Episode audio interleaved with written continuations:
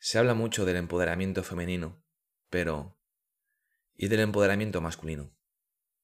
Vamos a ir por partes. Primero, déjame lanzarte esta pregunta, a ver qué te parece, y es, ¿qué es ser un hombre?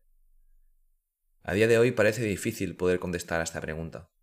Durante muchos años parecía que ser un hombre era ir a por los propios objetivos, luchar por lo que uno quería, crecer a nivel profesional, mostrarse fuerte, poderoso, ambicioso, autosuficiente, mostrarse agresivo si era necesario, estar fuerte físicamente, ser activo sexualmente hablando y, cómo no, no mostrarse vulnerable.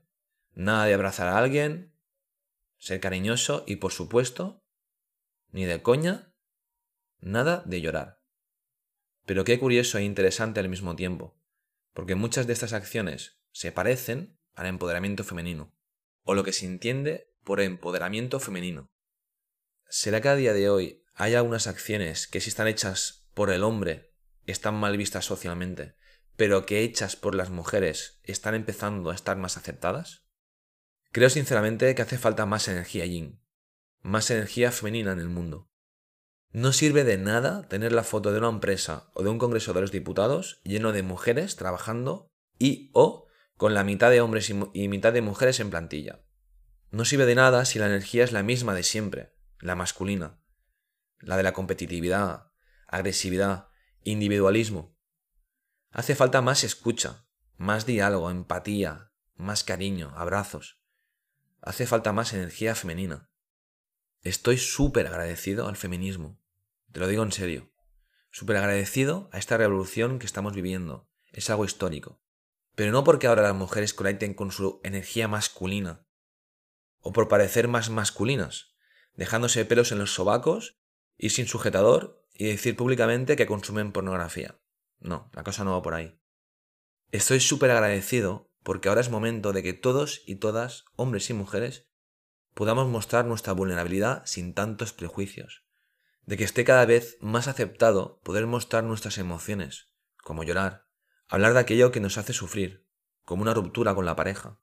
Poder decir te quiero a un amigo y no por ello ser etiquetado de maricón.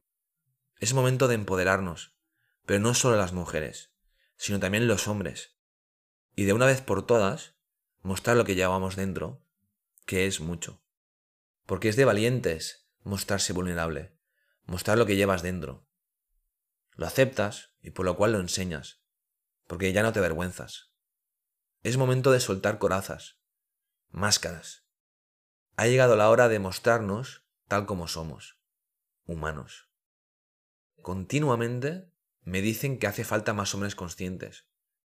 Hacen referencia a hombres que conecten con su lado femenino, que por cierto, todos llevamos dentro, tanto hombres como mujeres.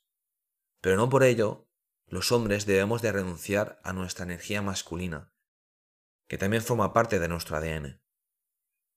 No tenemos que renunciar a nuestro instinto más animal, a nuestra fuerza, a nuestra agresividad, que es la que nos hace ir a por nuestros objetivos, a por nuestras metas, el que nos hace levantar del sofá. No hay que renunciar a mirar a la otra persona con deseo.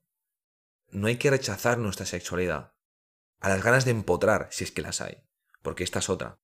Hay hombres que no son empotradores. Y esto a veces cuesta aceptar, tanto para los hombres como para las mujeres. Y de la misma manera, las mujeres que defienden su empoderamiento no deben de renunciar a su lado femenino, el del cariño, la escucha, los mimitos, la cucharita, el cuidar al otro. Ahora no es cuestión de que las mujeres se muestren al mundo única y exclusivamente desde la energía masculina y los hombres desde la femenina. Es todo más sencillo que todo esto. Y se puede resumir en una palabra.